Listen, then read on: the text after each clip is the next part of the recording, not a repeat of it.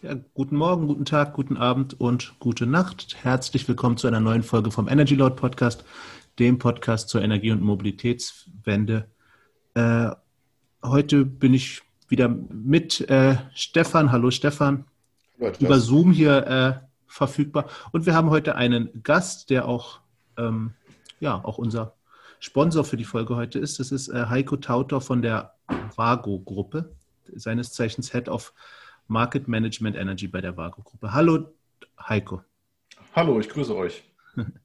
Dann ist immer eine beliebte Frage, eine beliebte erste Frage von uns. Wie bist du denn zur Energiewende gekommen?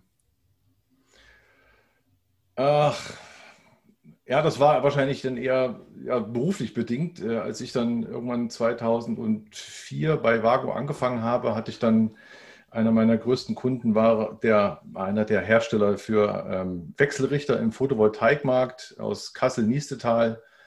Ähm, und da bin ich irgendwie reingerutscht. Da habe ich dann ein paar Sachen für den noch mitgemacht, habe den im vertrieblicherseits betreut. Und so kam, das waren so die ersten Sachen, wo ich dachte, okay, Energiewende äh, kam mir dann langsam auf. Ne? Da kam man in der Art 2008, 2009 im, im Boom der der, äh, der Photovoltaik, ähm, da lief das eigentlich alles ganz gut und dann merkte auch dann, dass so die ersten Problemchen kamen und ja, das war so der Beginn, wo man gesagt hat, Mensch, Photovoltaik, Windenergieanlagen, ähm, die, man muss einen Wechsel haben in der Energieversorgung, äh, damit wir das Thema Klimaschutz auch weiter vorantreiben. Das war so der, der Einstieg, glaube ich, für mich. Relativ spät, ich gebe es zu, aber ja. ja. Na, erzähl uns doch vielleicht mal die Vago, was, was macht ihr bei Vago? Was, was ich so weiß, ihr stellt irgendwelche Klemmen her, so ungefähr. Genau, ich glaube, dass, da kennt auch jeder den, den Namen Vago, der in irgendeiner Form im Elektrobereich, in der Elektroinstallation äh, zu tun hat. Vago ist also der Erfinder der Federanschlussklemme. Ähm, und wir haben einen ja, absolut diesen Weltmarktführer ähm, im Bereich der Dosenklemmen. Also das mag ich mal so behaupten, dass 80 Prozent aller Bauten, die da so in Deutschland gemacht werden, äh, wo also elektrische Leitungen miteinander verbunden werden, mit einer Vago-Klemme passieren. Ne? Also das sind so Dosenklemmen, das sind wir eigentlich dabei. Aber wir machen halt auch seit äh, mehr als 25 Jahren Automatisierungstechnik ähm, mit einem System, was dafür geeignet ist, halt sowohl im, Bereich des Maschinenbau, im Bereich der Gebäudeautomation, äh, Prozessautomatisierung ähm, da aktiv zu sein.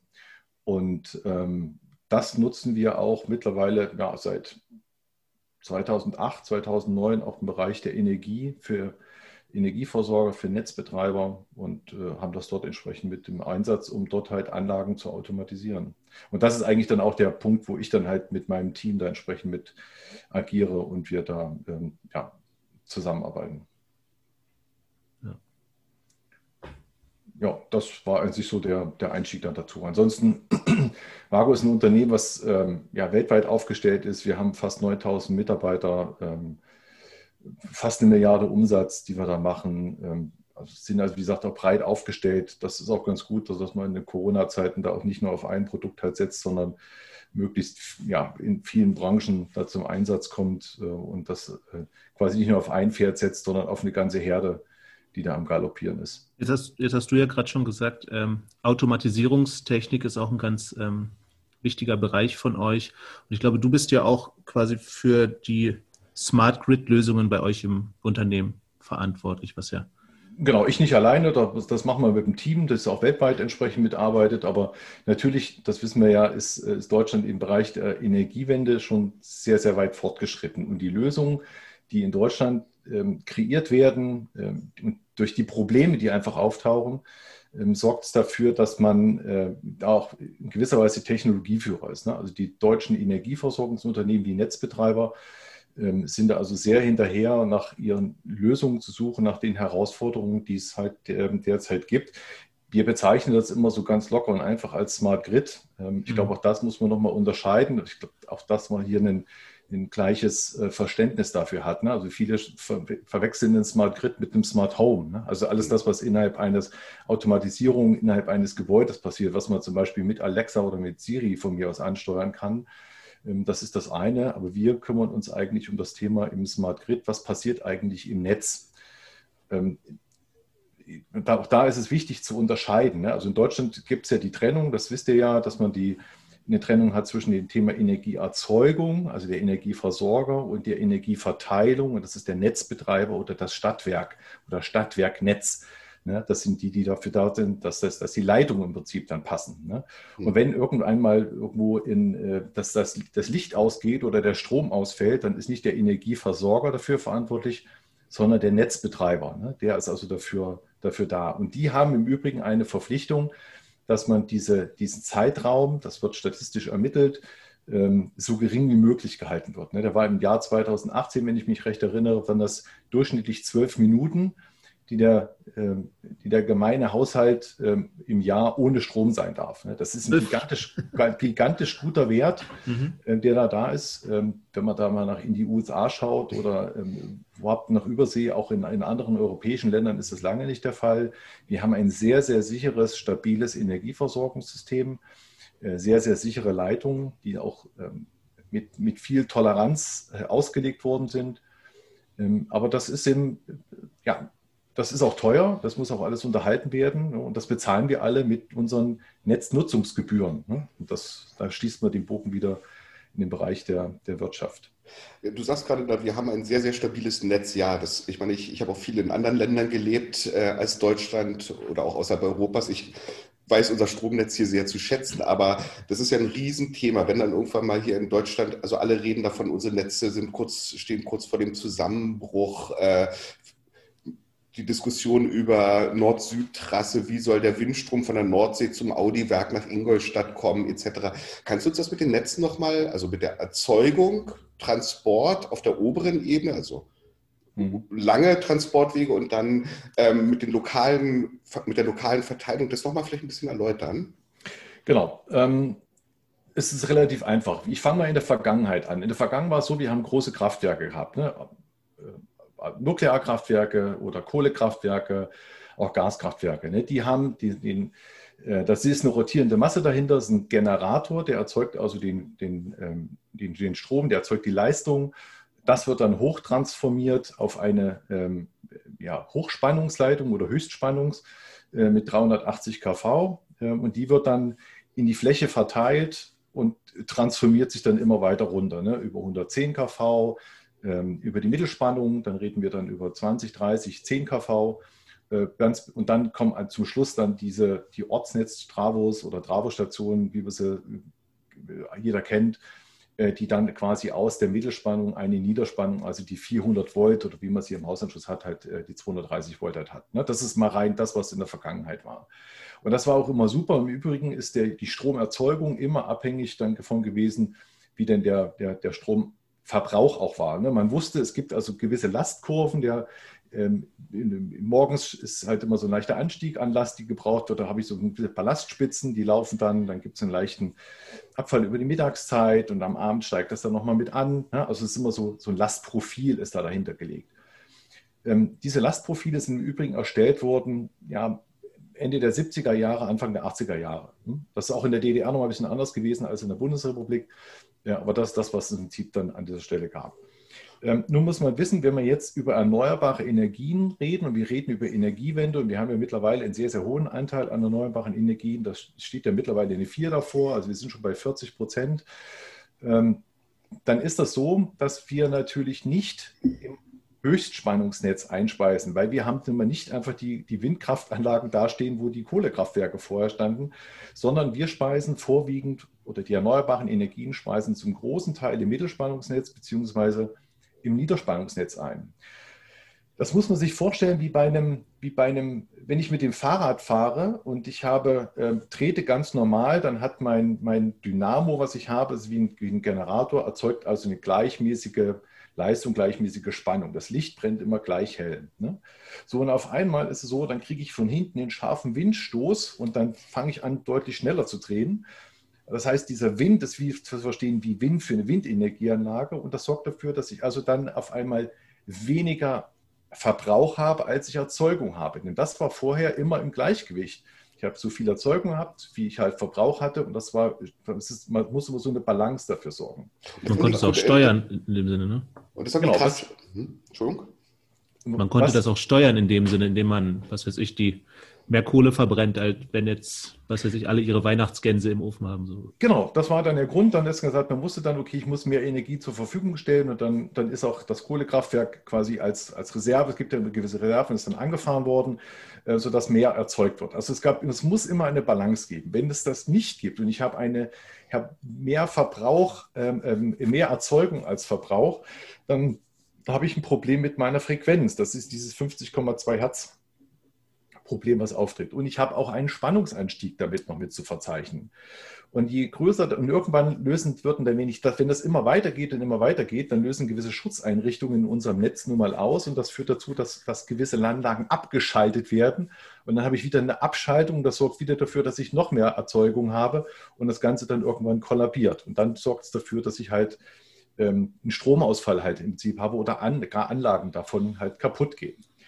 Ähm, das ist im Prinzip das, was man wissen muss. Also die, die erneuerbaren Energien, die wir jetzt in Deutschland installiert haben, ein Großteil davon, ob das Onshore-Anlagen sind oder ob das Photovoltaikanlagen sind, auch die kleine Photovoltaikanlage auf dem Dach, die speist ins Niederspannung beziehungsweise die größeren Anlagen ins Mittelspannungsnetz ein.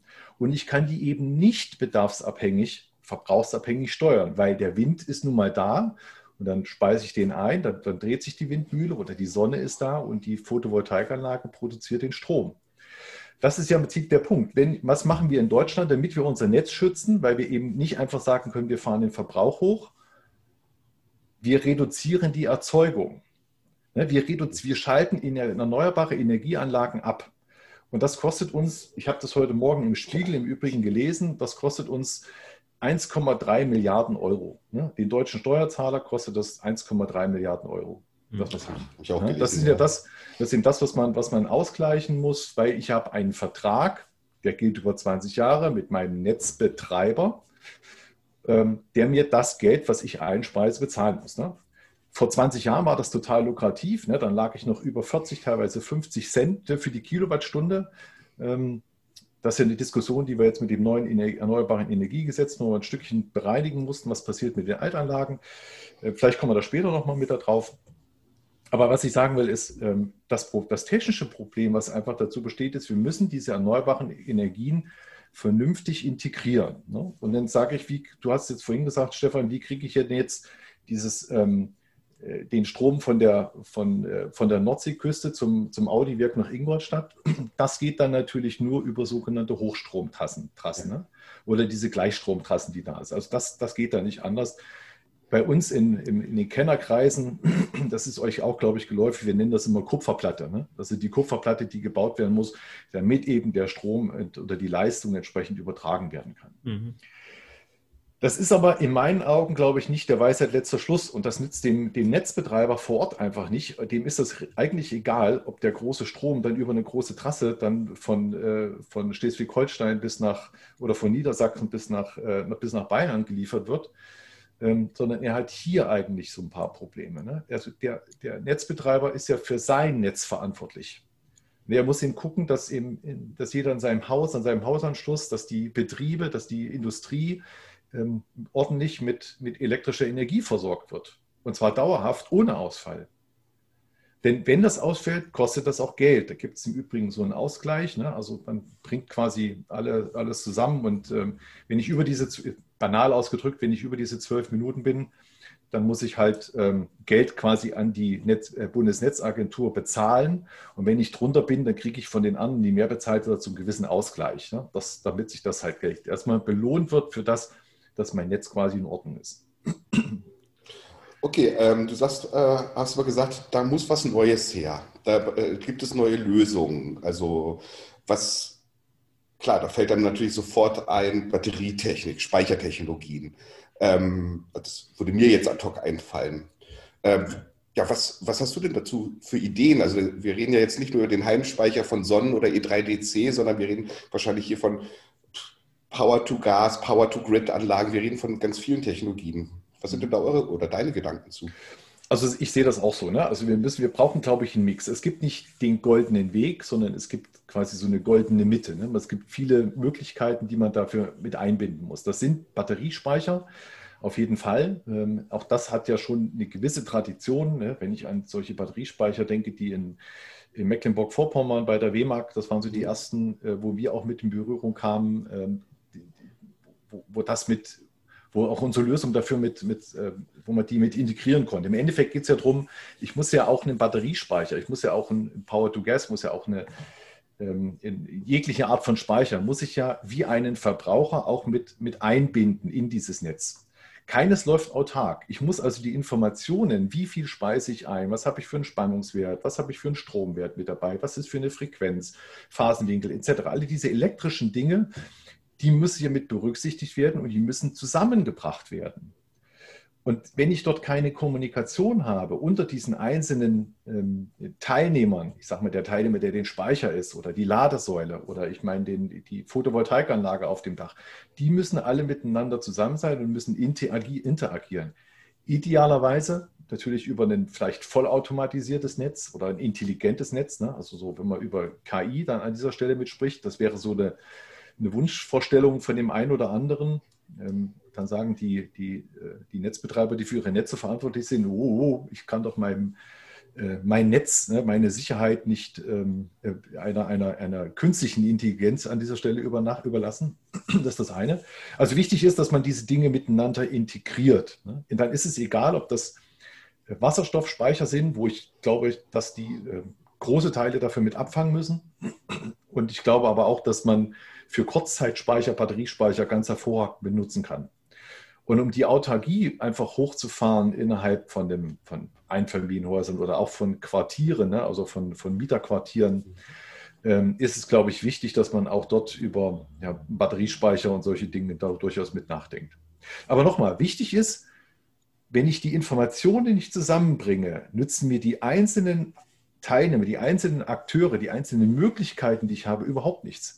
Sie müssen miteinander sprechen können. Sie müssen die gleiche Sprache sprechen. Ja, da habe ich so eine Überschrift gefunden oder mir hier aufgeschrieben in Vorbereitung zu unserem heutigen Podcast. Digitalisierung der Energiewirtschaft. Das ist ja so ein Schlagwort. Spielt das damit rein? Das spielt so ein Stück weit mit rein, wobei ich, ich, ich bin immer so einer, das Energiewirtschaft geht bei mir immer in diese Richtung, ähm, okay, das geht um, um flexible Stromtarife, das geht alles, was mit Geld, mit Abrechnung zu tun hat. Ne? Wir sehen das ja, oder ich sehe das ja, ich will das auch ganz bewusst an dieser Stelle mal machen, weil ich glaube, das ist den meisten gar nicht bewusst, dass man einfach mal den, den Blick in gewisser Weise auf die Technik auch wirkt. Äh, was verbirgt sich denn eigentlich dahinter? Ne? Und wenn wir heute über das Thema Digitalisierung im, im Energienetz sprechen, ähm, da muss ich auch jetzt wieder mal ein Stück aus der Vergangenheit plaudern. Wie ist denn die Situation in Deutschland?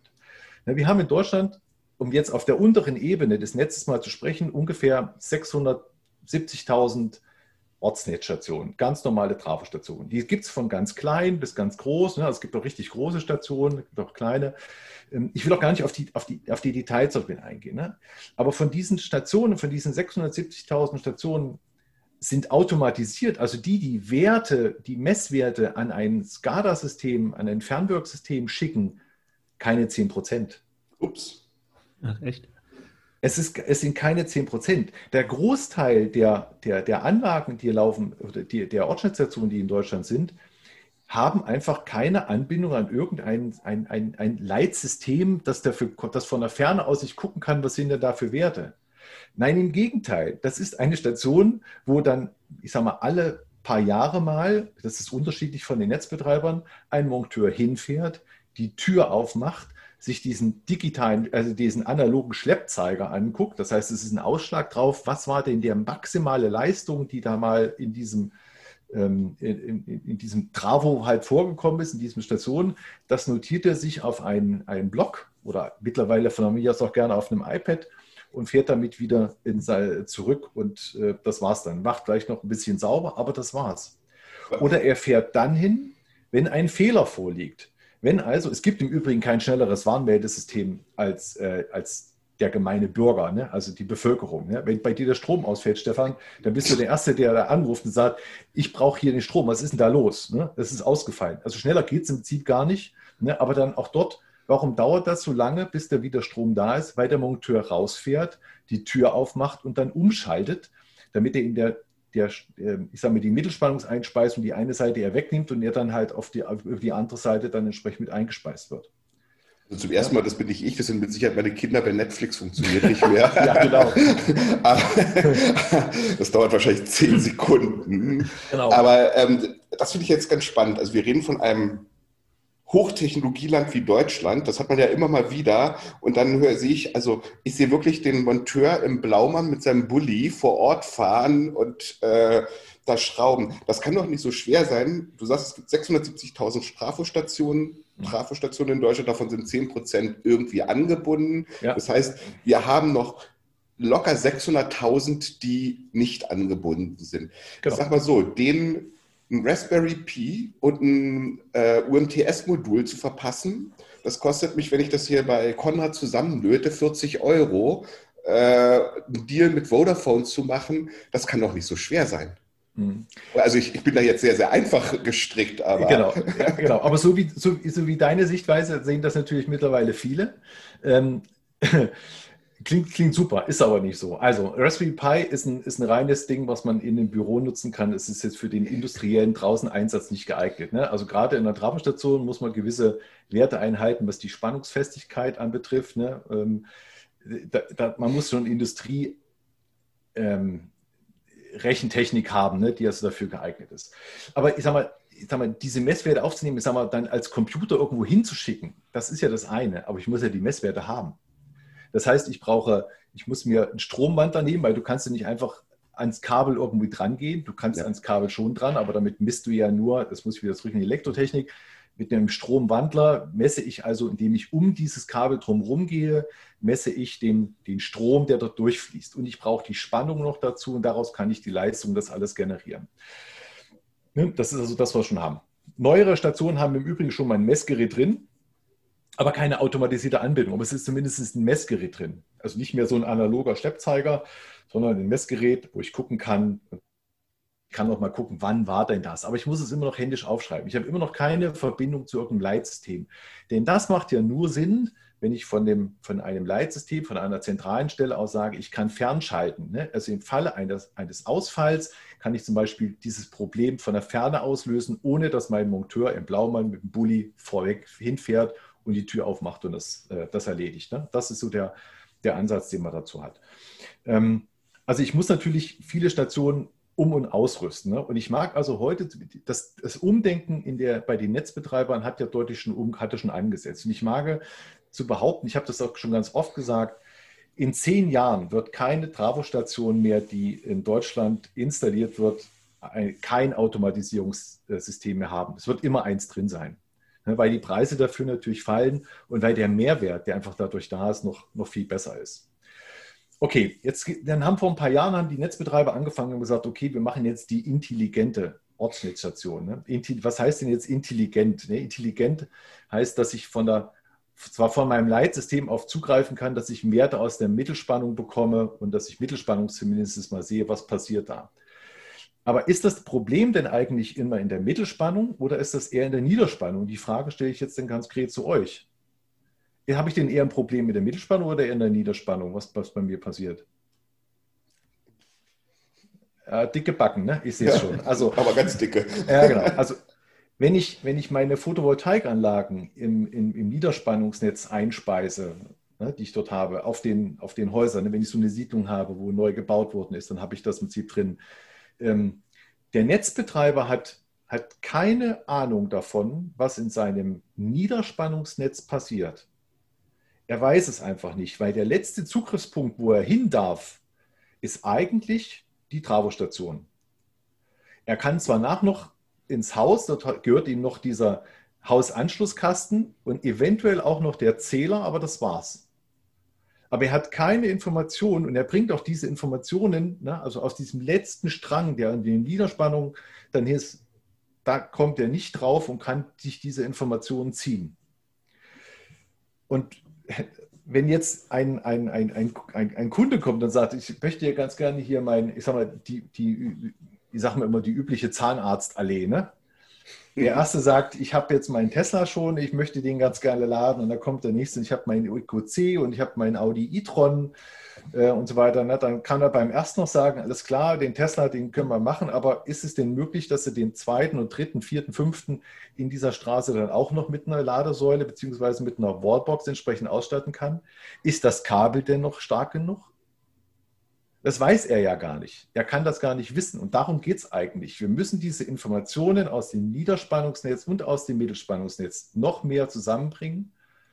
Ob das Cloud-basiert ist oder ob es da andere Möglichkeiten gibt, ne, das ist mal völlig, völlig egal. Aber wichtig ist, dass diese Informationen zusammengebracht werden, damit wir, damit wir wissen, was passiert eigentlich dann. Muss ich eine neue Trafostation setzen? Muss ich vielleicht einen Energiespeicher neben meine Ladesäule setzen, damit ich eben dann im Zweifelsfalle genügend ähm, Leistung zur Verfügung habe?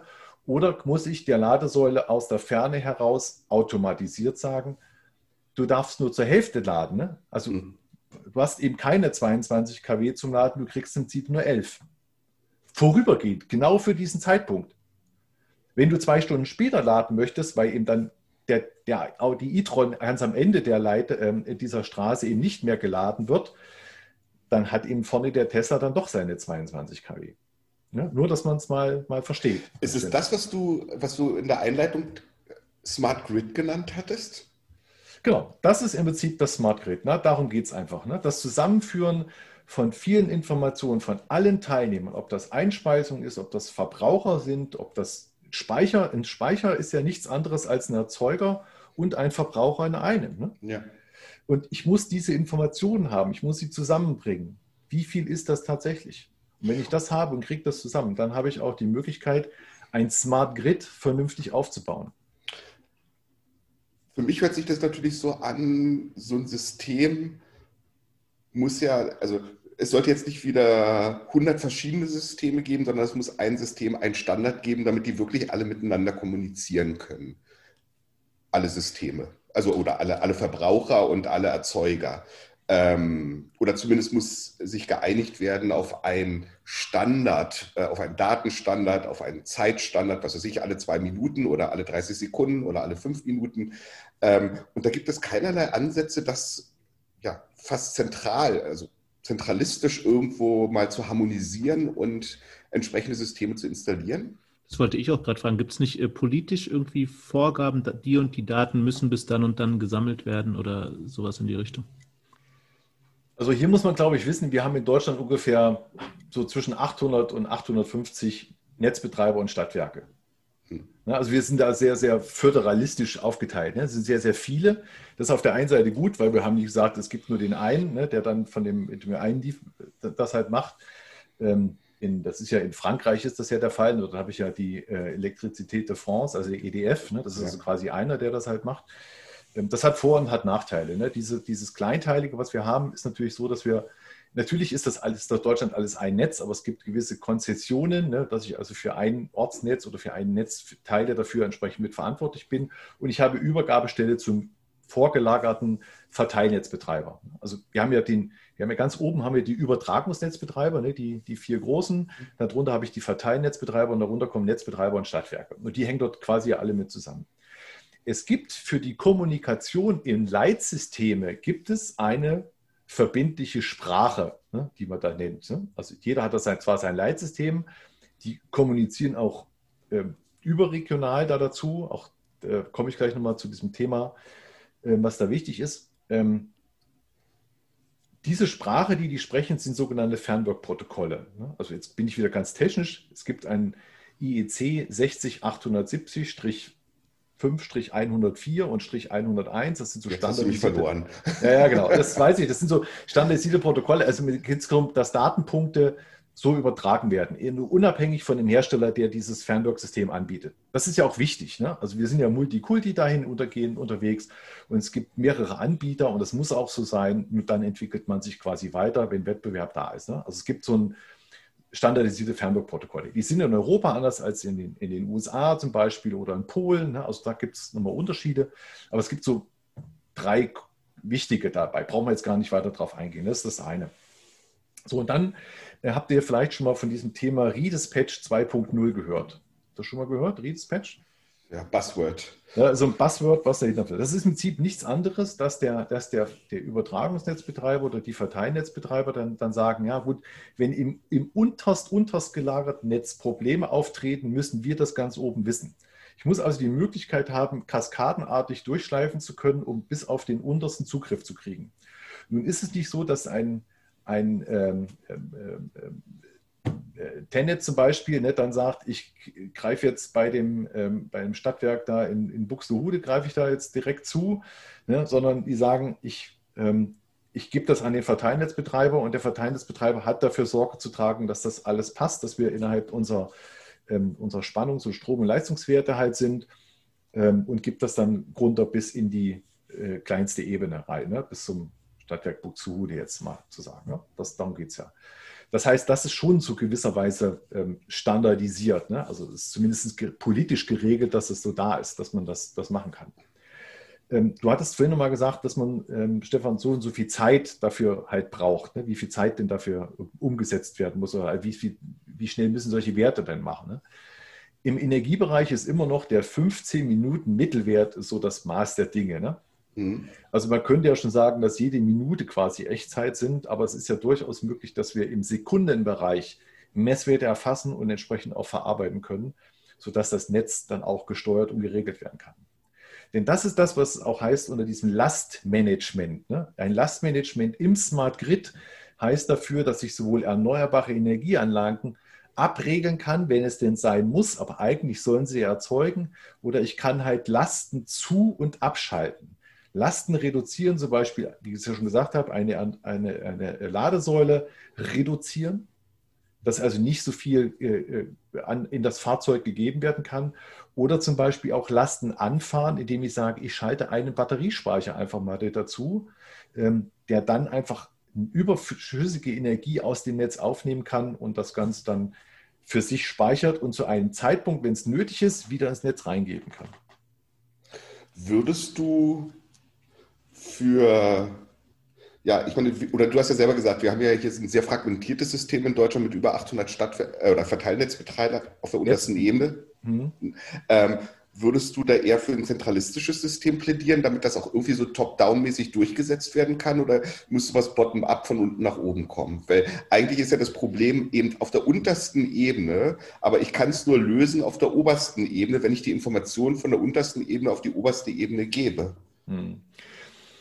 Also es ist nicht so, dass man, ich bin eher so ein Freund von diesem, wie wir es halt jetzt auch haben. Ne? Also mit dem zentralistischen System, glaube ich, äh, wird es dann deutlich teurer werden. Ne? Also der Netzbetreiber ist ja für sich schon, das hat ja also auch mit Geld zu tun. Ne? Also in, einer, der Netzbetreiber Stadtwerk hat Geld dafür, äh, um sein Netz zu unterhalten. Ne? Dafür muss er seine, seine Mitarbeiter bezahlen, seine Monteure, er muss das Kabel kaufen, muss sich neue Trafestationen äh, zulegen, die er dann im Folgejahr vielleicht noch mit, äh, mit installiert. Ähm, hat, wie gesagt, dafür zu sorgen, dass alles sauber funktioniert. Dafür kriegt er Geld für diese Netznutzungsgebühren.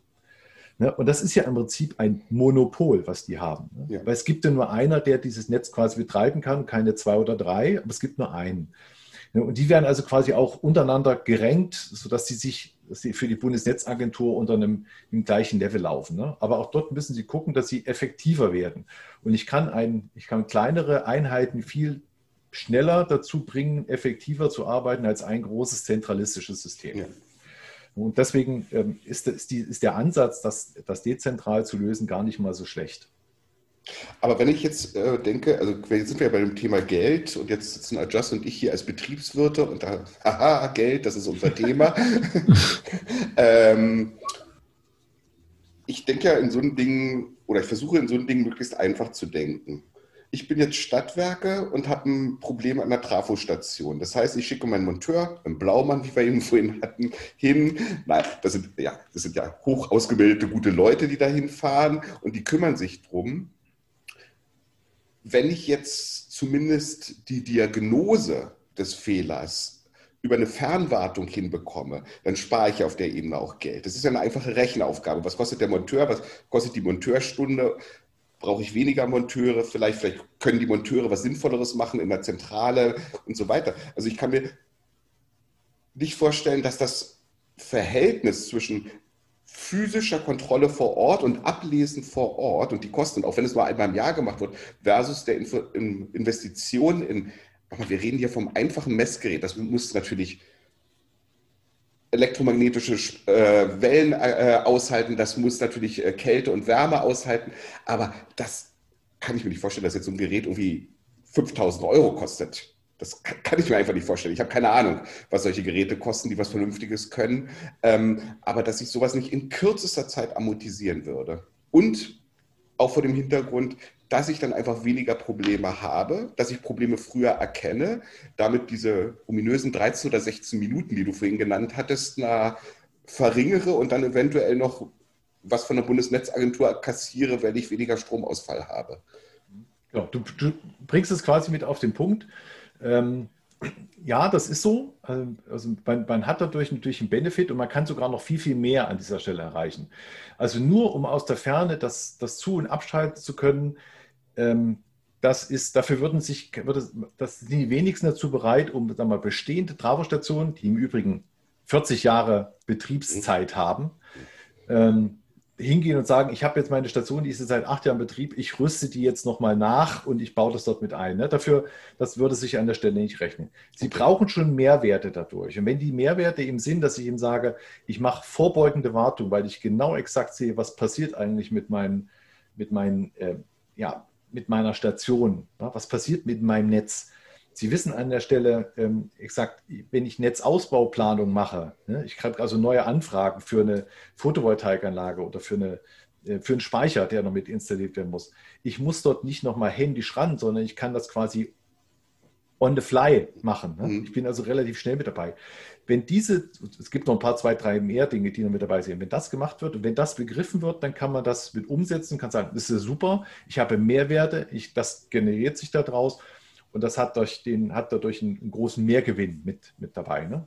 Ich sehe auch mein Netz ganz anders dargestellt. Ne? Ich habe, die haben ja, auch das werdet ihr nicht wissen, es gibt so ein, ähm, so ähnlich wie sieht aus wie Google Maps, ne? also sogenanntes GIS, also ein Geoinformationssystem. Die sehen ihre Stationen, kann man sehen, ne? also wie so einem, ähm, ähm, ja, auf Google, wo sind die platziert ne? und was, was könnten die dann auch für, äh, für, für Messwerte dafür nochmal mit generieren. Ne? Das kann man alles ähm, oder messen, was Messwerte werden ja gemessen, kann man alles mit sehen. Diese, wenn, wenn das erkannt wird, dann kann das umgesetzt werden. Jetzt kommen wir wieder zurück zum Geld. Warum wird das nicht gemacht? Weil der Netzbetreiber nur mal sagt, ich habe nur ein gewisses Budget zur Verfügung und wenn ich dieses ähm, jetzt investiere, ne, dann fehlt mir das Geld, um zum Beispiel für eine Investition in Travostationen und so weiter. Ne? Die haben also auch immer diese Diskussion mit OPEX, CAPEX-Kosten, die halt mit ja. da sind. Das tritt nun mal mit auf. Ne? Sie müssen einfach auch schauen, schauen dass sie ihre ähm, CAPEX-Kosten weiter reduzieren. Ähm, ja, und dadurch äh, tritt das Ganze quasi mit auf. Ne? Und ist, dann muss man noch dazu sagen, dass eben viele von den, gerade von vielen kleineren, einfach, ähm, das sind so eine One-Man-Show ne? oder zwei, drei, die das eben mhm. machen. Ne? Die haben einfach, die arbeiten viel mit externen ähm, Leuten, die also dann solche Wartungen mit vornehmen ne? und solche Dinge. Die macht das keiner mit eigenen Leuten. Und wenn ich, wenn ich selber eigentlich komplett zu bin mit meiner täglichen Arbeit, dann kann ich mir gar keine Gedanken darum machen, wie ich, welche Lösungen und Möglichkeiten ich denn habe, zusätzlich diese, ja, diese, meine Probleme, die vielleicht noch gar nicht da sind, sondern zukünftig eigentlich noch kommen, dann lösen zu können. Äh, ich bin ja wirklich einfach gestrickt. Vorhin ganz am Anfang haben wir gesagt, im Jahr kostet es den deutschen Steuerzahler die Abriegelung dieser EEG-Anlagen 1,3 Milliarden Euro. Ich habe das jetzt einfach mal durch die 600.000 Trafostationen, die noch nicht im Smart Grid drin sind, geteilt. Ich hätte also, wenn ich dieses Geld sparen würde, 2.200 Euro oder 2.166 Euro, um so eine Trafostation auszustatten. Ich habe nicht weniger Geld. Die 1,3 Milliarden sind weg. Ob sie auf der einen Seite weg sind oder auf der anderen Seite weg sind. Jetzt kommst du ja von einer Firma, die wahrscheinlich genau solche Technologien auch anbietet, beziehungsweise in diesem Bereich ist kriege ich, wenn ich jetzt, ich bin jetzt hier Stadtwerke Berlin-Kreuzberg, Solmsstraße, ähm, kriege ich für 2166 Euro so ein Gerät von dir? Es kommt auf den, auf den kompletten Ausbaugrad an, aber. Also für 2000 Euro kann man schon was kriegen. Da kriegt man schon was, ja, genau. Ja. Also nicht vollständig, aber das sieht schon, je nachdem, wie groß das eben ist. Aber das, das ist, ja pro Jahr. Das darf man ja nicht vergessen. Die 1,3 Milliarden ja, sind pro Jahr. Und so, ein, so eine ja. Strafestation läuft 40 Jahre, hast du gesagt. Also das, da können wir das ganz schnell hochrechnen. Ähm, ja. Das haben wir wahrscheinlich nach einem Jahr haben wir den Return on Investment, wenn man das gesamtwirtschaftlich sieht. Nicht auf der Ebene des Netzbetreibers vor Genau, aber der, das, das, sag mal, der Vergleich hinkt natürlich so ein Stück weit, weil äh, sag mal, ein Großteil dieser, das kann man in diesem Spiegelartikel auch nachlesen, äh, ein Großteil dieser, ähm, dieser 1,3 drei Milliarden werden ja an Offshore-Anlagen gezahlt. Ne? Und die Offshore-Anlagen ist ja das, wo man sagt, äh, da brauche ich also Kupferplatte. Ich muss einfach das Netz dann nach unten, also muss einfach das Netz ausbauen. Ich muss ja. einfach äh, Gleichstromtrassen oder Hoch Höchstspannungsleitungen legen, die also dann diese Last einfach oder diesen Strom einfach, der dort in der Nordsee produziert wird, nach unten bringen. Das, das hinkt so ein bisschen. Das aber schon klar. Sicherlich ist dann ein Anreiz ist schon da. Das ist ja, aber es ist ja immer so eine Ausgleichsfinanzierung, die eben da ist. Ne? Also weiß nicht, ob Herr Altmaier sich das alles schon mal so errechnet hat. Auf was ich nochmal hinaus wollte, ist, ähm, das war mir ist schon klar, dass dieser Vergleich hinkt. Ähm, aber ich wollte jetzt einfach mal ein bisschen so den Bogen vom Anfang bis hier hinspannen. Wir haben jetzt irgendwo gerade mal 2000 Euro pro, pro Trafo gefunden, die wir nicht vollständig, vielleicht können wir von diesen 2000 Euro nur 500 nehmen, weil das andere, andere Themen sind, aber die 500 Euro kommen rein. Jetzt müssen wir noch rechts und links gucken, was ist der Benefit, der gesparte Monteur, wie auch immer. Aber dass sich das nicht selber finanziert, also das, das glaube ich nicht.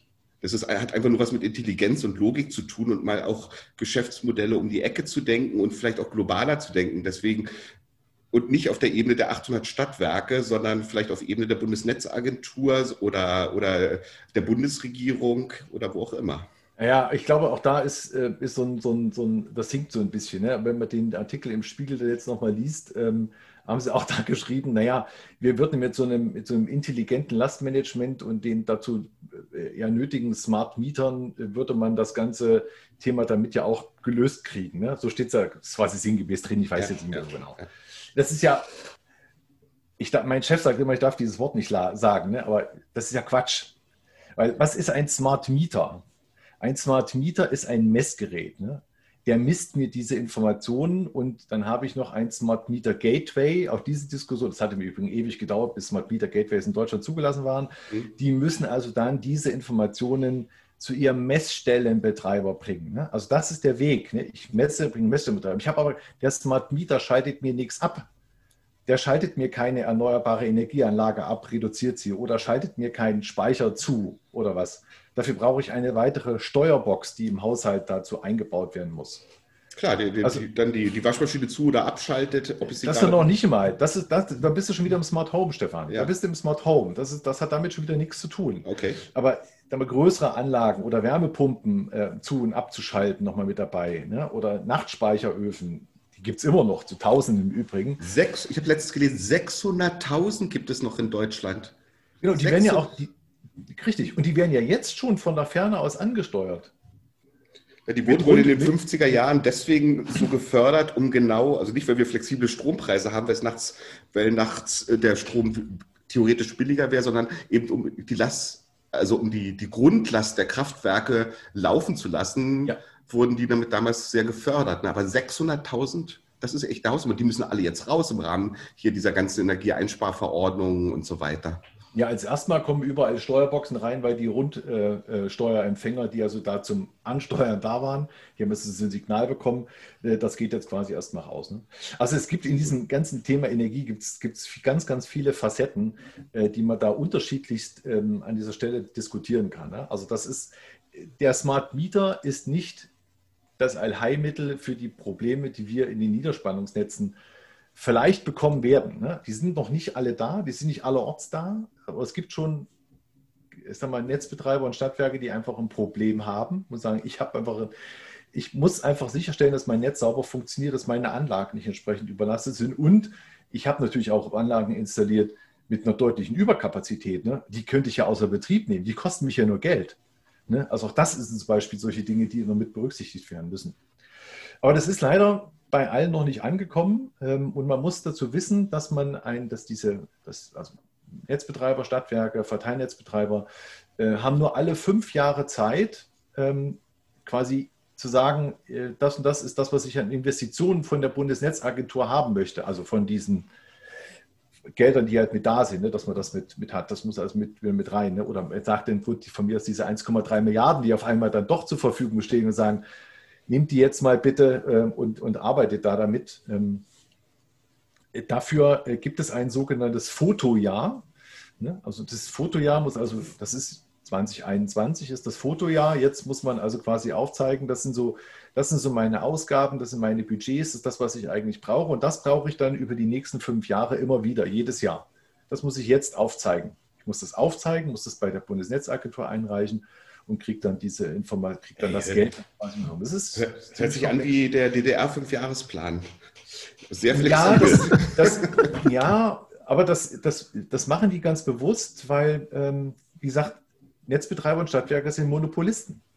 Da ist kein Wettbewerb da. Also gewisserweise muss man es schon mal regulieren. Also ich möchte auch nicht, dass sie sagen, gut, mein Netzbetreiber, ich bin ja hier, ich wohne ja in Thüringen ne, und die Thüringer Energienetze, die tendern auf einmal sagt, oh, ich rüste jetzt mal alles um und mache alles, damit hier alles sicher und toll ist und dafür muss ich meine Netznutzungsgebühren mal um 25 Prozent anheben. Hm was habe ich als kleiner Bürger da davon? Ne? Ich mag die erneuerbaren Energien. Ich finde das auch toll und ich finde es wichtig auch für den Klimaschutz. Aber wenn es an meinen eigenen Geldbeutel geht, dann muss man schon gucken. Ich bin ge bereit, gewisse Gelder auch persönlich dafür zu zahlen, aber es darf eben nicht überhand nehmen. Dafür muss es eine Regulierung geben.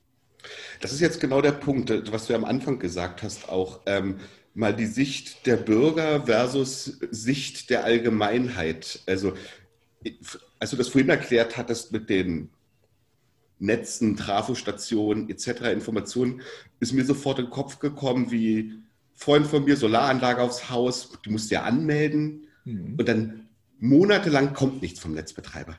Und er so, mhm. äh, das kann doch nicht sein, ich will Strom produzieren und ich darf nicht. Das, was ist denn das Problem? Kann ich dir sagen. Ja, das habe ich jetzt auch ein bisschen verstanden, aber bitte nochmal. Das Problem ist einfach, dass der Netzbetreiber sagt, ich kann dir momentan nicht sagen, ob du es einspeisen kannst, ob das Netz, ob meine Leitung, die ich zu deinem Haus gelegt habe, ausreicht, dass du das in das, in das Netz dieser Trafostation, wo die angeknüpft ist, einspeisen kann. Das kann ich dir nicht sagen. Das muss ich prüfen. Dafür muss ich quasi in mein Archiv gehen, ich muss mir meine Pläne rausnehmen, ich muss mir das angucken, dann weiß ich, aha, okay, ich habe so ein sogenanntes Lastprofil dahinter liegen, das stimmt aber nicht mehr. Ne, das habe ich ja gesagt, aus den 70er, 80er Jahren äh, des letzten Jahrhunderts. Das klingt immer so schön, weil wir sind in den 2000ern. Ähm, letzten Jahrtausends. ja, ja, genau. Das, ja. Aus dem letzten Jahrtausend. Ne? Also das ist, ist, ja, ist ja wirklich uralt. Und das Problem, was da ist, wir haben jetzt ganz einfach andere sozioökonomische Anforderungen. Das ist einfach so. Wir, wir leben in einer ganz anderen Zeit. Ne? Und das, das ist so. Wenn, das heißt also, wir wollen im Prinzip Energiemanagement des Jahres 2020 auf Basis von Daten von 1970 machen. Gut ausgedrückt. Äh, also das ist mir komplett neu, diese, diese Information. Also das hört sich wirklich für mich an, weißt du, wir... Äh, Elon Musk fliegt in den Weltraum und schießt einen Tesla ins Weltraum und ich weiß nicht mal das Lastprofil zu meiner Tra äh, Trafostation. Ich, kann mir die tollsten technologischen Autos kaufen und ich weiß nicht mal das Lastprofil zu meiner Straße. Nein, das stimmt. Also Sie wissen, Sie, also es gibt, es gibt ja Last, also die Lastprofile, mit denen gerechnet wird, die sind so alt. Ne? Natürlich ja. werden Lastprofile über die Station ermittelt, weil der Mitarbeiter geht ja einmal äh, äh, im Jahr hin und schreibt dann auf, was war der maximale Ausschlag. Der weiß aber nicht, wann dieser Ausschlag war. Er weiß nur, dass er da war. Der weiß auch nicht, warum. Vielleicht ist ja gerade genau, ein Blitz eingeschlagen.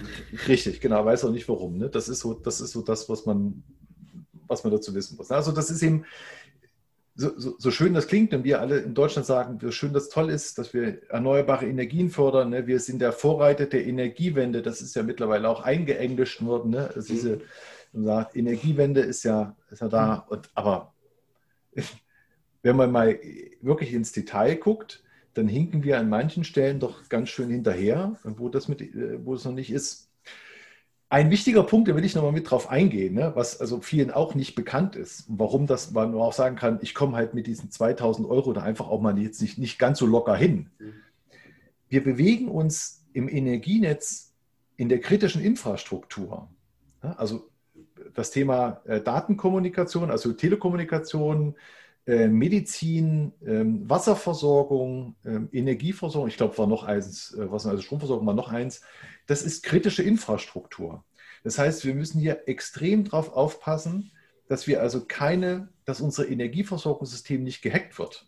Weil damit kann ich ja schon ziemlichen Unfug anstellen. Ne? Also wenn ich dann sage, ich kann halt bestimmte Traberstationen, dadurch, dass ich sie von der Ferne aus schalten kann, gut, die paar, die schaltbar sind, ähm, ist jetzt böse ausgedrückt. Ne? Das meine ich das sicherlich nicht. Also gerade für die, für die Zuhörer aus dem, aus dem Bereich von Netzbetreibern und Stadtwerken.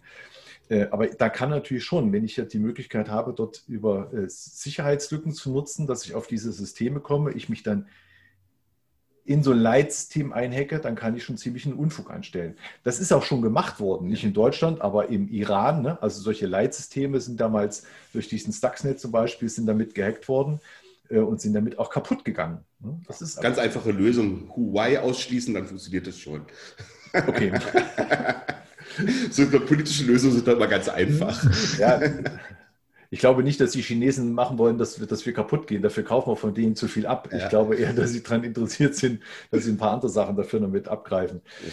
Die, Aber, sind, äh, die, sind, froh, wenn unsere Wirtschaft funktioniert, damit wir mehr kaufen können. Ne? Genau, das, das, das, genau, das ist das, was ich meine. Aber das ist ja genau der Punkt. Ne? Also die kritische Infrastruktur und alles, was Thema Cybersecurity anbetrifft, dort gibt es sehr, sehr hohe Standards. Mhm. die wir in Deutschland haben. Ne? Es gibt ja diesen, diesen Verband, den Bundesverband der äh, deutschen Energie- und Wasserwirtschaft, den BDEW, und die haben vor einigen Jahren ein sogenanntes White Paper rausgebracht und das halten sich eigentlich alle Netzbetreiber und Stadtwerke, die ähm, wissen genau, was es da halt geht ne, und achten darauf, dass das da, müssen sich jetzt zertifizieren. Ähm, diesbezüglich sind also alle dann schon äh, ziemlich sicher dann.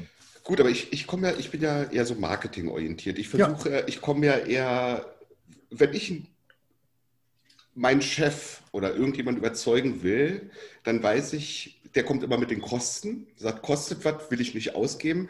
Und ich versuche immer über den Benefit zu kommen. Und wenn der Benefit am besten monetär höher ist als die Kosten, habe ich alle Argumente bei mir.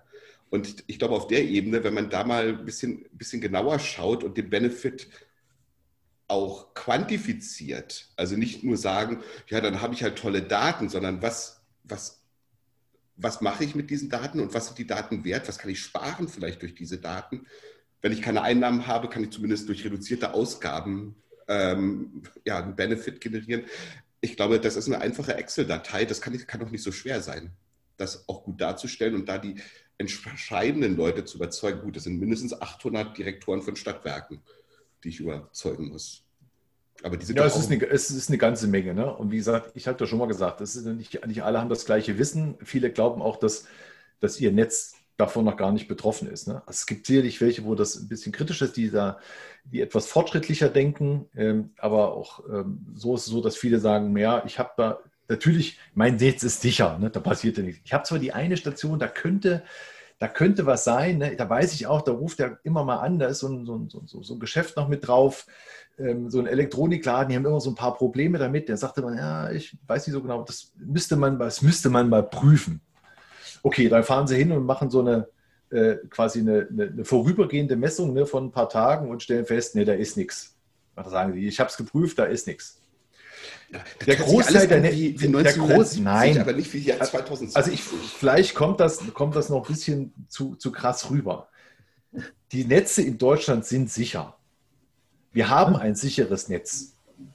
Das ist, das funktioniert, wir, das funktioniert auch mit den, mit den Erneuerbaren, die wir derzeit schon installiert haben. Das ist alles okay. Aber der Wandel, der jetzt ansteht, sind neue Herausforderungen dadurch, dass ich sage, ich habe eben, ich muss auch zunehmend Speicher mit ins Netz integrieren, ich muss, ich muss also Ladeinfrastruktur aufbauen, weil auch das immer zunehmend mehr wird. Ne? Wir haben, das ist ein ganz einfacher Prozess. Wir haben 10% mehr Kosten für Benzin und Diesel, weil wir die CO2-Steuer haben. Das ist richtig. In meinen Augen ist das richtig, dass wir es bezahlen. Nur dann kommen wir dazu, dass ich halt sage, okay, komm, der erste Schritt ist, ich mache ein Plug-in Benziner oder Diesel, was auch immer, ne? also ein Plug-in-Hybrid-Fahrzeug. Oder der nächste sagt, ich fahre sowieso nicht so viel, ich kann also ein elektrisches Fahrzeug machen, aber ich muss es ja irgendwo laden. Ich muss diese Ladeinfrastruktur, und das also weniger diese großen Ladezentren an den Autobahnen, das ist alles Kiki. Ja, da, da, ist eine neue Leitung hingelegt worden, da steht ein großer Batteriespeicher daneben und ruckzuck habe ich in 30 Minuten meine Karre wieder voll. Das ist kein Problem. Aber zu Hause laden, ne? dieses Charge at Home, das ist ein, eine riesengroße Herausforderung. Und das sehen viele von den Netzbetreibern und Stadtwerken, sehen das einfach noch nicht. Das wird sie in den nächsten Jahren treffen. Aber derjenige, der gut vorbereitet ist und weiß, ich, ich weiß, dass was auf mich zukommt, ich muss etwas, ins, ich muss etwas investieren in mein Netz, dann habe ich einen Mehrwert daraus und ich kriege mein Netz wieder sicher und ich bin gegen die Probleme, die ich halt zukünftig habe, bin ich gerüstet, dann passt das auch alles. Aber diese, das ist einfach noch nicht bei jedem angekommen. Aber du sagst ja, das Netz jetzt, muss ich ganz klar sagen, ist sicher. Okay, also wir haben jetzt ja ganz intensiv über die drei Ebenen des deutschen Stromnetzes gesprochen. sehr, sehr spannend. Also für mich wahnsinnig viele Neuigkeiten. Ähm, auch das Thema irgendwo die Notwendigkeit der Digitalisierung der Energiewirtschaft, was in Zukunft auf uns zukommt. Ähm, ich würde gerne noch mal ein bisschen weiter auf ein anderes Thema eingehen, was wir vorhin nur kurz angesprochen haben. Flexibilisierungstechnologien. Also wenn ich, na, was ich auch damit kann ich ja Netze entlasten bzw. flexibler gestalten. Klar brauche ich auch Daten, um die Flexibilisierungstechnologien zu steuern. Aber was siehst du denn da so? Nehmen wir es ruhig mal auf der Ebene, auf, dem, auf der untersten Ebene. Ich rede jetzt nicht vom großen, äh, vom großen Wasserstoffspeicher im Hamburger Hafen. Mhm. Also ich sehe da auch, also wenn man, wenn man über Flexibilisierung spricht, dann muss man im, und man ist auf, im, im Niederspannungsbereich, dann muss man über, ähm, über Batteriespeicher nachdenken. Ne? Das ist also für mich das, das Maß der Dinge, äh, um sagen, es wird halt installiert, man kann das dann mit nutzen. Ähm, die werden auch äh, in meinen Augen eine äh, sehr große ähm, Zuwachsraten jetzt haben. Ne? Also einige der, der, alten Anlagen, der PV-Anlagen gehen ja jetzt quasi aus der, aus der Förderung raus. Ähm, dann äh, kann ich natürlich weiter für ein paar Cent halt einspeisen, kriege ich nicht mehr viel. Ich muss es halt selber nutzen und wenn ich selber nutze, dann packe ich mir einen Batteriespeicher hin und nutze das eben. Das habt ihr in einem eurer, ich glaube im vorletzten Podcast äh, hattet ihr darüber auch schon gesprochen, ja. dass äh, da gehe ich auch voll mit. Ne? Das passt auch. Ne? Das, ist, das ist Sache der Flexibilisierung. Ich würde mir noch wünschen, wenn wir äh, flexible Strompreise haben. Ne? Das würde ich mir, mir sehr wünschen, dass man sagen kann, ich habe eben zu Zeiten, wenn eben der, der Strom besonders niedrig ist, dann kann ich halt dann auch zum Beispiel, wenn ich jetzt keine Photovoltaikanlage an meinem Haus habe, äh, mir meinen Speicher trotzdem voll machen und kann das nutzen. Ne? Auch das wäre eine Option, die mir da ist. Kann es vielleicht auch dazu nutzen, dass ich dann halt meine meine Wärmepumpe, die ich dann ja, zu Hause betreibe, damit noch, noch kostengünstiger betreiben kann. Also gibt es mehrere Dinge. Ich, Aber da sind wir doch wieder, jetzt nehmen wir mal das Beispiel flexible Strompreise und Daten. Also jetzt, also oder Datenerfassung und Daten. Ich, das kann doch nur funktionieren mit flexiblen Strompreisen wieder, wenn ich die entsprechenden Daten generiere auf der Haushaltsebene, wie du es ja vorhin schon bei der Netzbetreibung kritisiert hast oder angesprochen hast, dass es ja. eben nicht vorhanden ist. Ohne diese Daten bringen mir flexible Strompreise gar nichts. Naja, also es ist ja so, ähm, flexible Strom, ja, ich brauche also der Smart Meter, den, den ich dazu brauche, ist quasi derjenige, der, der, der misst mir meine, meine Daten halt. Der sagt also nicht nur, der ist nicht wie früher, dass er sich nur dreht und zeigt eine, die nächste Kilowattstunde, noch eine Kilowattstunde, sondern der sagt halt auch schon, gut, was habe ich da jetzt konkret für, eine, für ein Spannungsband zum Beispiel mit anliegen und konkret bis auf die letzte Kommastelle, die ähm, ähm, was für eine Leistung für den Strom da entsprechend gezogen wird. Ne? Das, das kann man schon machen. Ähm, wo wollte ich jetzt eigentlich drauf hinaus? Jetzt habe ich gerade einen Faden verloren. Das, das muss ja auch mal passieren Frage, nach einer Stunde. Ja. Es ging um die Frage flexible Strompreise. Das ah, ja, siehst genau. du als einen, als einen Baustein, der uns hier helfen kann. Ähm, also ich glaube nicht, dass, dass flexible Strompreise dazu beitragen, dass wir ähm, weniger Strom an der Stelle oder weniger Leistung verbrauchen. Also das Energie sparen muss man an einer anderen Stelle ansetzen. Ähm, es dient eher dazu, dass ich bestimmte Verbraucher halt dann zu der Zeit einschalte, wenn mein Strom halt gerade niedrig ist. Ne? Also ja, zur Netzstabilisierung. Dann, ja, wäre möglich zur Netzstabilisierung, ähm, aber dann kommt man wieder halt in diesem, diesem Haushaltsbereich mit rein ne? und mhm. sagt dann, äh, wenn ich dann halt sage, im Smart Home Bereich, also auch bei, bei, bei in, in Mieterquartieren, ne? also die wenigsten Leute leben ja nun in, sicherlich sehr viele, aber in Einfamilienhäusern ne? und sowas. Aber es gibt ja doch sehr, sehr viele, wenn ich da gerade an Berlin denke, die leben einfach in, in großen Häusern im Plattenbau. Ne? Das sind einfach, wo will man da dann, dann als was habe ich denn davon, wenn ich da halt flexible Strompreise habe? Ne? Das ist auch mal ein bisschen. Ja, da kommt ja das Thema Mieterstrom, dann geht dann gleich wieder los. Da arbeiten wir ja auch sehr gerne und viel ja. mit Polarstern zusammen, die da ja sehr aktiv sind in dem Bereich. Also wenn ich jetzt sage, ich möchte gerne meine äh, äh, bestimmte Verbraucher in meinem Haus oder in meinem Haushalt einschalten, wenn, der, wenn, wenn ich einen niedrigen Strompreis habe, brauche ich da ein, also quasi nach diesem Zähler in, meinem, in meiner Verwaltung, brauche ich dann ein entsprechendes Gerät, was das quasi entsprechend übernimmt. Ne? Und das ist nicht die vom Netzbetreiber gestellte Steuerbox. Ne? Die mhm. kann es mir vielleicht mal ein Signal geben. Ja, jetzt ist der Strompreis gerade niedrig. Äh, du könntest jetzt äh, was einschalten, aber sind wir ganz ehrlich, ich schalte meine Waschmaschine dann ein, wenn meine Wäsche schmutzig ist und nicht, wenn, ich, so, wenn, ich, wenn gerade der Preis günstiger ist, weil ich dann äh, dreieinhalb Cent dafür sparen kann. Das mache ich nicht. Ja, ich das, würde das vielleicht schon so machen. Also ich mache es ja auch per Zeit dann, dass sie dann fertig ist, wenn ich nach Hause komme. Aber ich würde sie nicht halt nachts um zwei laufen lassen, weil dann würde mir mein Nachbar echt was erzählen. Ja, ja genau. Das sind immer solche Dinge. Also ich glaube, das ist so ein, so ein Märchen, was dann so ansteht. Ne? Also auch mein Geschirrspüler, ey, den, den stelle ich an oder meine Haare, meine Haare föhne ich mir die paar Minuten, wenn ich, äh, äh, wenn, sie, wenn die Haare nass sind morgens, wenn ich, wenn ich fertig werden will. Da warte ich nicht drauf. Ah, ich muss jetzt noch zehn Minuten warten, dann habe ich noch mal, ähm, kostet der Strom nur die Hälfte. Ne? Also das, das rechnet sich einfach nicht. Okay. Ich glaube aber, dass, es, dass flexible Stromkreise im Haushalt nicht viel bringen, aber in der Industrie würde es schon einiges bringen. Und das ist ja, glaube ich, der Hauptverbraucher, den wir da immer noch mal mit im, im Blick haben müssen. Ne? Also ein Großteil unserer Energie äh, ist ja nicht im Haushalt, der ist ja quasi im Industriebereich. Und im Industriebereich sind die, sind die Dinge dann liegen schon wieder ganz anders. Da muss man, also wenn ich in der Fertigung bin, auch dort kann man ähm, in gewisser Weise sagen, ich kann halt Kälteanlagen, die ich halt für meine Fertigung brauche, durchaus mal zuschalten. Wenn der Strompreis gerade gering ist, ne, dann nehme ich das mit auf. Ähm, und ich ähm, verzichte einfach drauf, wenn der Preis halt ziemlich hoch ist so wie ich das jetzt quasi bei so einem ja, ähm, Lastspitzenkappung ja auch mache. Wenn ich weiß, ich habe jetzt einen gewissen Wert erreicht, wenn ich jetzt noch zuschalte, dann kostet es mich richtig viel Geld. Ich warte jetzt einfach, bis ich meine Kompressoren einschalte. Ne? Also das, solche Möglichkeiten gibt es im Industriebereich ja. Aber auch dort bitte nur, wenn das jeder selber in der Hand hat. Ne? Also wenn ich jetzt, Vago würde sich nie von außen sagen lassen, ähm, eure Fertigung ähm, in Minden oder in Sondershausen äh, würde jetzt quasi, wir schalten euch jetzt äh, eure Kompressoren ab. Das würde nicht gehen. Ne? Nein, also das, meine, ich stelle mir das so vor, wie, wie irgendwie bei Audi am Band plötzlich das Band stehen bleibt, weil die Stadtwerke Ingolstadt genau. gesagt haben, zehn Minuten genau. Produktionspause, das kostet ja Audi Millionen, die zehn Minuten. Genau. Das geht eben nicht ne? an der Stelle. Ja. Also im Industriebereich kann ich mir das gut vorstellen. Im Heimbereich im privaten Bereich definitiv nicht. Ja, höchstens im Bereich Laden von Elektroautos oder Laden von Heimspeichern. Also, dass man da schon ja, eher sagt, weißt du, äh, das Ding so steht halt über Nacht vor meiner Haustür und lädt oder auch nicht. Und ob das jetzt nun zwischen 21 und 2 Uhr geladen wird oder zwischen 2 und 5 Uhr, das ist mir relativ wurscht. Hauptsache genau. um 8 ist es voll. Ja, stimme ich dir zu. Und das sind ja, glaube ich, dann, da geht es ja dann in die starken Energiever also Stromverbräuche, also da, wo richtig Strom gebraucht wird.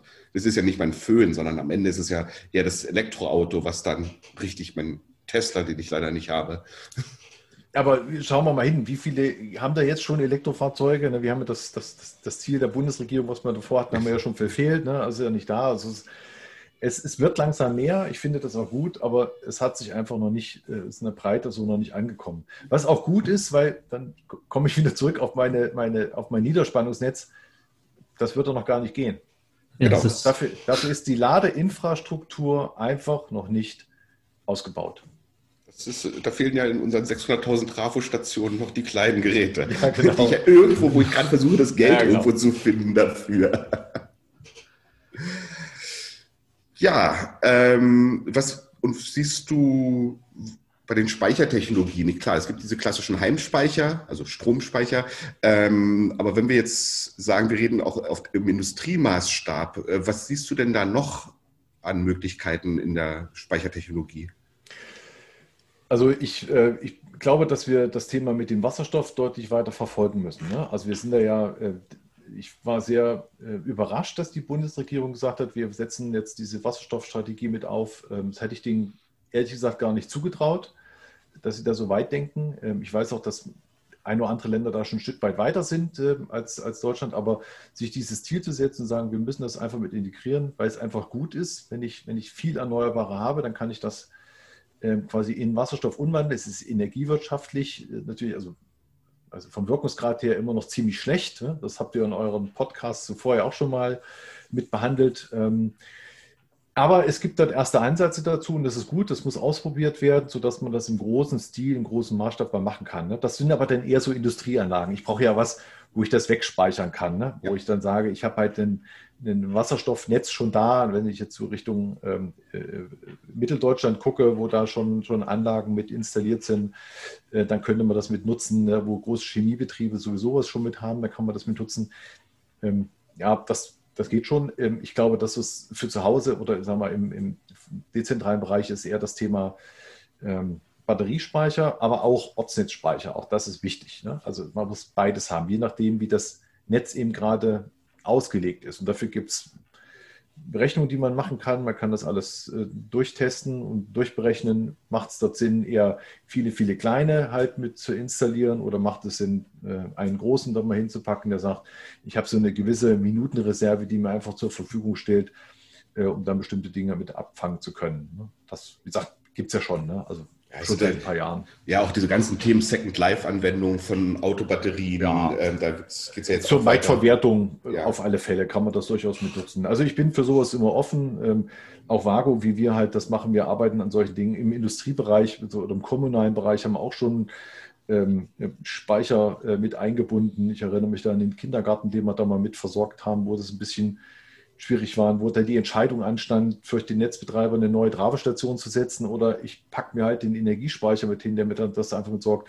Und da war die rein wirtschaftliche Entscheidung, sagen, ich packe den Batteriespeicher hin und nutze das dort an der Stelle noch mit. Ne? Also da gibt es schon Projekte, die wir dort äh, auch immer mal mit bedient haben, von denen ich halt auch weiß.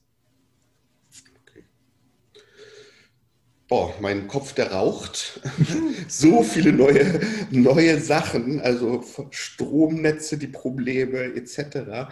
Adjust, wie schaut es bei dir aus? Du siehst. Äh meine auch, meine auch. Ich habe, äh, ich glaube, ich hätte noch äh, als Frage, welche Rolle da die, die bei der, worüber wir gerade gesprochen haben, welche Rolle da die äh, Elektroautos spielen werden, auch im Sinne von bidirektionalem Laden und so weiter.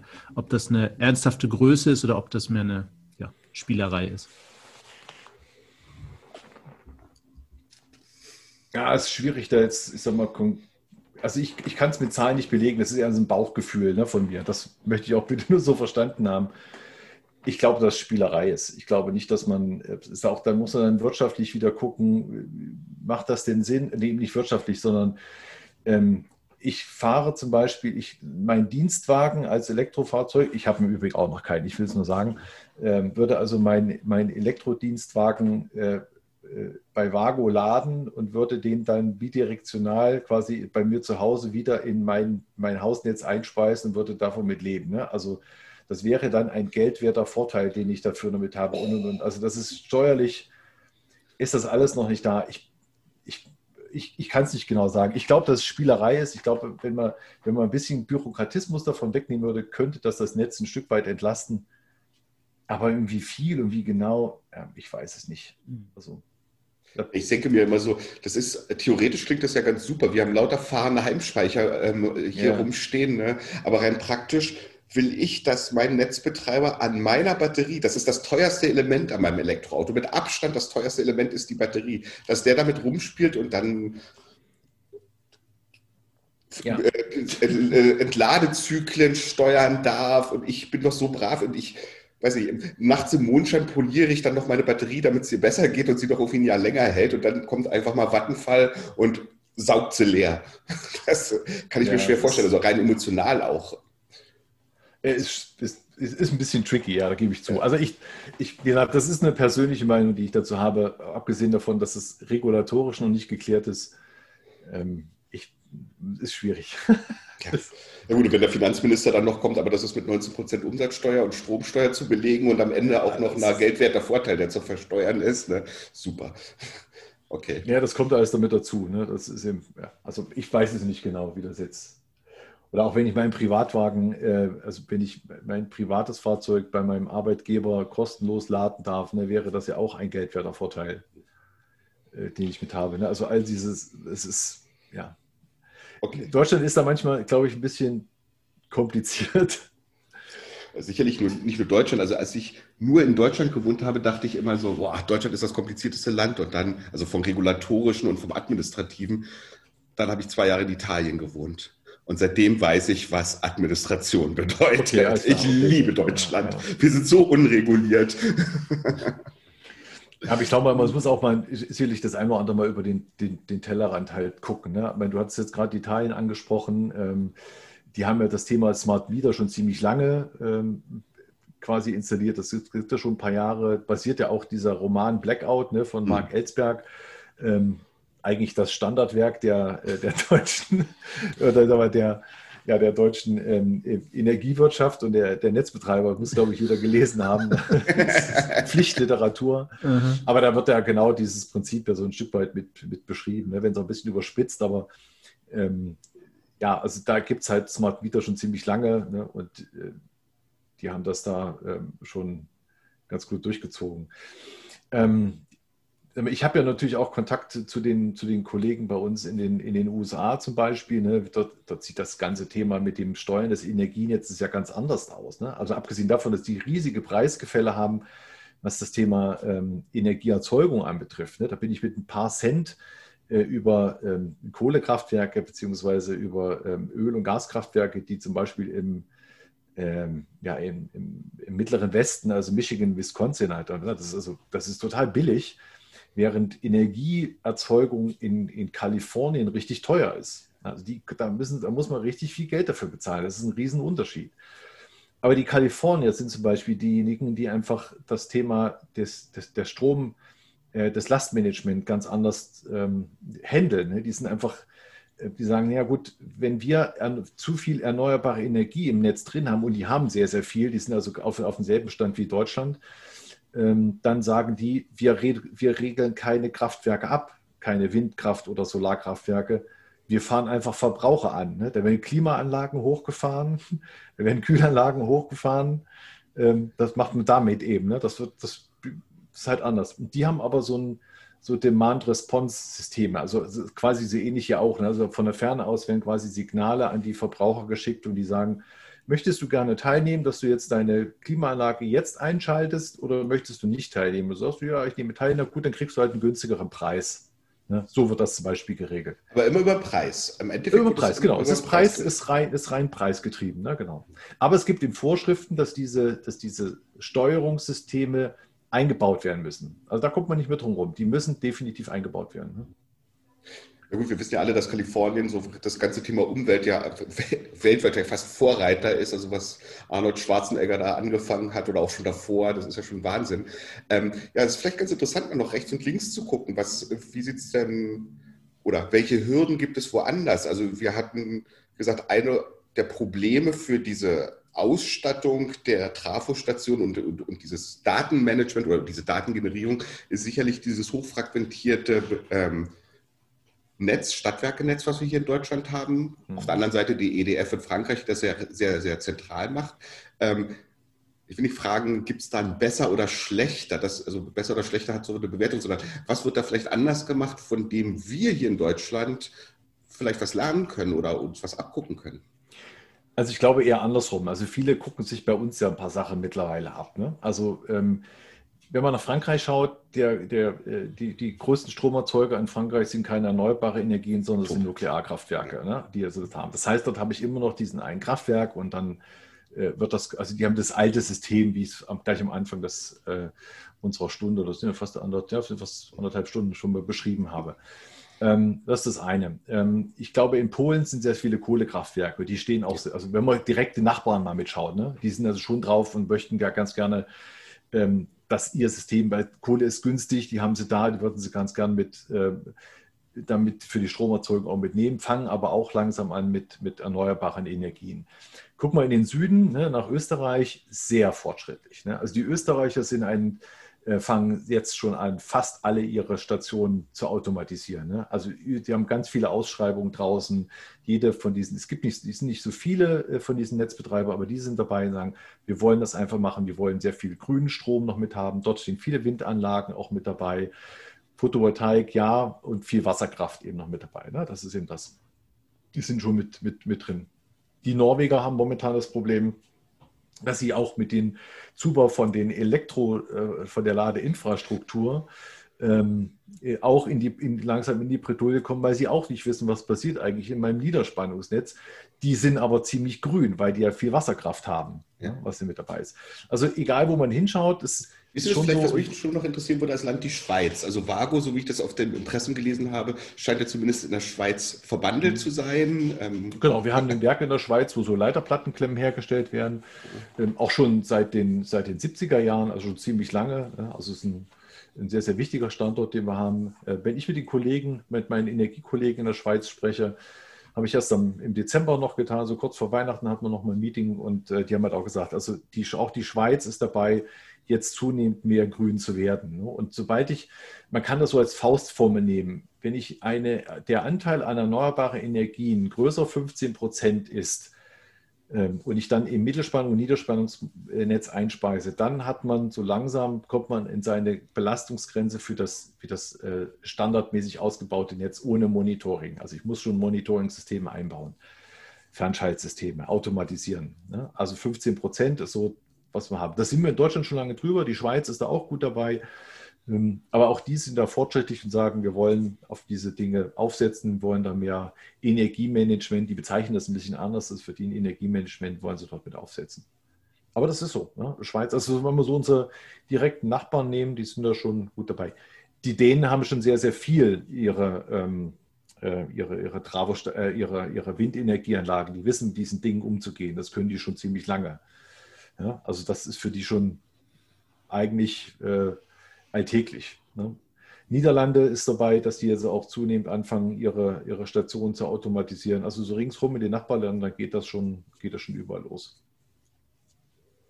Also auf jeden Fall ein ganz spannendes Feld, sich genau. mit der Digitalisierung der, der Trafos im Endeffekt auseinanderzusetzen. Das ist ja. ja, erstmal die unterste Ebene, über die wir hier gesprochen haben, genau. ähm, um da einfach die Daten zu generieren und auf der anderen Seite aber auch Daten generieren ist ja das eine, aber irgendwann mal vielleicht sogar von der Ferne eingreifen zu können, also auch da bidirektional zu werden, nicht nur. Mhm, genau. Ähm, das wird sicherlich sehr spannend und da wird es ja. sicherlich in den nächsten Jahren viel entwickeln.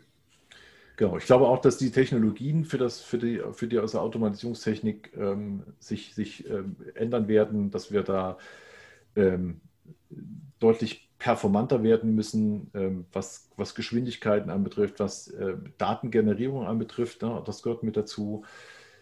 Ähm, und es gibt ja verschiedene Ansätze. Ne? Wenn ich so viele Daten habe, die muss ich handeln können. Ne? Ich kann die Daten handeln, indem ich sage, ich bringe sie halt in die Cloud oder ich bringe sie serverbasiert halt zum Stadtwerk rein. Ich muss ja immer unter der Prämisse kritische Infrastruktur, darf man nicht außer Acht lassen. Die Travo-Station gehört zur kritischen Infrastruktur. Ähm, das muss auch alles sicher sein, also sicher in, Richtung Cybersecurity muss das IT-Security muss das abgesichert sein. Ähm, das sind schon die Herausforderungen, die man dort an der, an der Stelle halt hat ne, in den nächsten Jahren. Aber nochmal zurück, ich glaube, das, da stehe ich auch dazu, in zehn Jahren wird es keine Station mehr geben, die in Deutschland ohne ein Automatisierungssystem ausgerüstet wird. Es werden alle automatisiert sein, alle alle neuen Stationen. Ne? Also alle keine, neuen. die alten, alle neuen, alle neuen Stationen. Ne? Auch das ist immer so. Es werden immer noch Stationen gebaut, die keine Automatisierung drin haben. Okay. Ernsthaft? Ja, sicher. Das ist Natürlich. Ja das ist, das ist eine Frage des Preises. Hm. Das ist eine Frage. Und dann gibt es auch immer, da gibt es auch nochmal Unterschiede, was Mittelspannung, was habe ich da für ein ähm, für Wandler drin? Ne? Sind, die, sind die hochauflösend oder sind die eher so ein Schätzeisen? Ne? Also das ist so von den Wandlern auch, da gibt es Unterschiede, ne? die irgendwie ein Schätzeisen sind, da habe ich immer, das ist deutlich günstiger. Ne? Das muss man, denn ich muss als, als, als Stadtwerk muss ich einfach gucken, kriege ich das alles auch unter einen Hut? Habe ich genügend Geld zur Verfügung?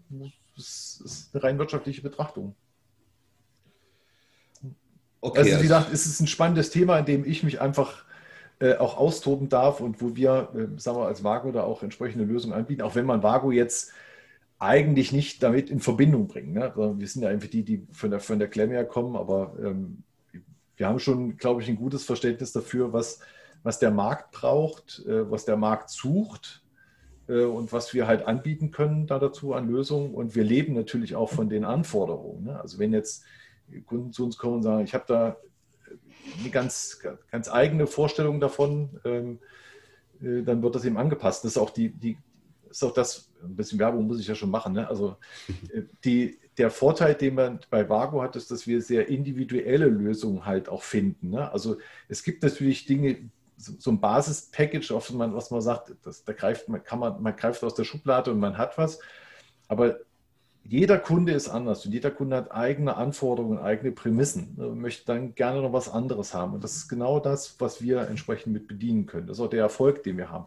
Und den machen wir ja nicht erst seit, seit gestern, sondern schon seit ja, äh, zwölf Jahren, zwölf, 13 Jahren, wo wir angefangen haben, Automatisierungstechnik dafür mitzuliefern hat uns am Anfang auch keiner ernst genommen. Das muss man auch klar sagen. Ne? Was, wie Vago, ich denke, macht nur Dosenklemmen. Ne? Das ist einfach so. Aber ich glaube, da haben wir uns mittlerweile einen ganz guten Namen gemacht und wir wissen auch, wovon wir reden. Ähm, und sie sind halt auch auf den, auf den großen Fachkonferenzen, solange sie noch waren, ne? also ob das nun hier so BDW-Kongress mit war, wo wir oder Treffpunkt Netze, ähm, oder ne, also so große Energietreffen, da waren wir schon immer mit dabei, sowohl als Aussteller als auch, als dass wir Fachvorträge gehalten haben. Ne? Auch das ist das, wo wir natürlich uns mit. Und wir haben seit, seit sieben Jahren, also seit sechs, sechs Mal haben wir das jetzt schon gemacht. Letzter ist ein, äh, leider ausgefallen. Wir haben eine eigene Smart Grid Fachtagung. Immer im September äh, Smart Grid Fachtagung, wo wir quasi alle zusammenbringen, weil die Energie ist eben, oder Smart Grid ist nicht nur der Netzbetreiber. Du hast ja auch die, die halt erneuerbare Energien anbinden. Ne? Du hast welche, die Speicher herstellen, die Speicher ähm, mit, mit integrieren, Wasserstoff noch mit dazu haben. Ähm, Anlagenerrichter, ähm, die Photovoltaikanlagen bauen, die Photovoltaikanlagen integrieren, ne? Energieerzeugungs-, also Energieversorger. Alles die, alle die bringen wir zusammen bei einer Veranstaltung, wo wir über die Themen der, Indust äh, der, der, Energie einfach reden, der Netzbetreiber reden. Und die, die, Themen sind, die ändern sich auch von Jahr zu Jahr. Ne? Dann hat man mal mehr das Thema, wo es Richtung Batteriespeicher ging, da ging es in Richtung Laden. Wie bringt man quasi die Informationen alle zusammen? Also wir haben das, das Ohr am Puls der Zeit, bringen das zusammen und bieten einfach eine Plattform zum Austausch. Und jeder hat da auch eine Möglichkeit zu sagen, ich habe da ein ganz interessantes Projekt mal gemacht, ich würde das ganz gerne mal vorstellen, dass alle anderen, die in dieser ähm, Fachkonferenz mitsitzen, äh, dann einfach damit partizipieren.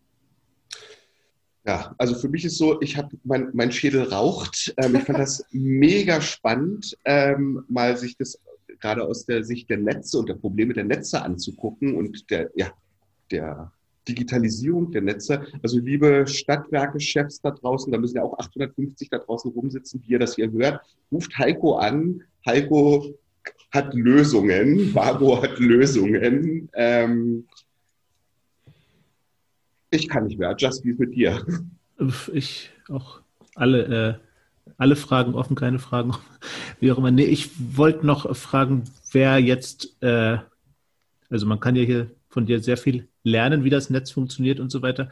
Ähm, wo kann man dich am besten erreichen oder dir folgen oder so etwas? Also ich glaube, das Einfachste ist ja, äh, wenn man mich auf LinkedIn einfach, ne, unter Heiko Tautor findet man mich und ähm, das, ich weiß nicht, ob ihr dann unten, wenn ihr in den Shownotes oder sowas noch. Dann werden wir das verlinken. So, also wir verlinken auf ne, jeden, dann, jeden genau, Fall dann dabei. Also auf LinkedIn ist einfach so das, wo das, wo ich da mich ganz gut bewege, wo man da auch, äh, auch relativ schnell antwortet und das alles macht, immer jetzt hier mit mit E-Mail, das alles. Ich glaube, über diese Social Media Kanäle äh, im Businessbereich, da ist man schon wirklich gut unterwegs und ähm, da freue ich mich auf alles, was auf uns zukommt. Ne? Also, wo ich da unterstützen kann. Ähm, ich würde mich auch freuen, wenn ich bei euch weiter im Diskurs mit sein kann. Also, wir hatten ja, ich hatte es ja gelesen, ihr habt ja ein ganz gutes, ähm, eine Community noch mit dabei. Ähm, wenn es vielleicht möglich ist, das ein oder andere Abstract, den man da von unserer Seite ja mal mitkommt, also auch aus meiner Feder, ne, aus meiner Sicht, dass wir den einfach mal mitschreiben, mal mit bei euch nochmal mit veröffentlichen, damit die Community über diese Dinge einfach Bescheid weiß. Ich weiß, es hat bei euch immer einen etwas anderen Anstrich. Es kommt ja eher so aus der Energiewirtschaft. Mir war es aber einfach wichtig und ich bin sehr dankbar dafür, dass ich diesen, diese Sicht aus der, aus, aus der technischen ja, Sicht mal mit, mitbringen konnte und dass ich einfach dafür sorgen konnte, dass man ja, die Hintergründe mal auch dazu versteht. Ne? Alles, was, das gehört halt auch mit dazu. Also Heiko, auf jeden Fall. Also wir nehmen dich gerne als Autor, als Gastautor bei uns auf. Also gerade, wir werden da jetzt in den nächsten Tagen nochmal Kontakt auch mit deinen ja. entsprechenden relevanten Kollegen mal aufnehmen. Und ähm, da mich interessiert das sehr. Also ich habe wahnsinnig viel gelernt und ich glaube, dass es auch unsere Leser und Zuhörer sehr interessiert. Und dann schauen wir mal, vielleicht sitzen wir ja in einem Jahr hier und feiern die 670.000. digitalisierte Trafostation in Deutschland. Ich glaube, ein paar mehr würden mich schon freuen, aber ich würde mich am meisten darüber freuen, wenn wir es persönlich machen können. Ne? Also nicht über Zoom, sondern ja.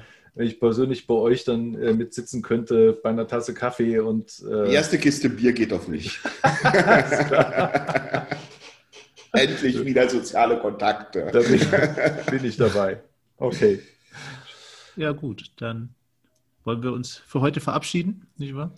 Ähm, wie immer, bewertet uns, kommentiert und ähm, bleibt uns als Fans erhalten.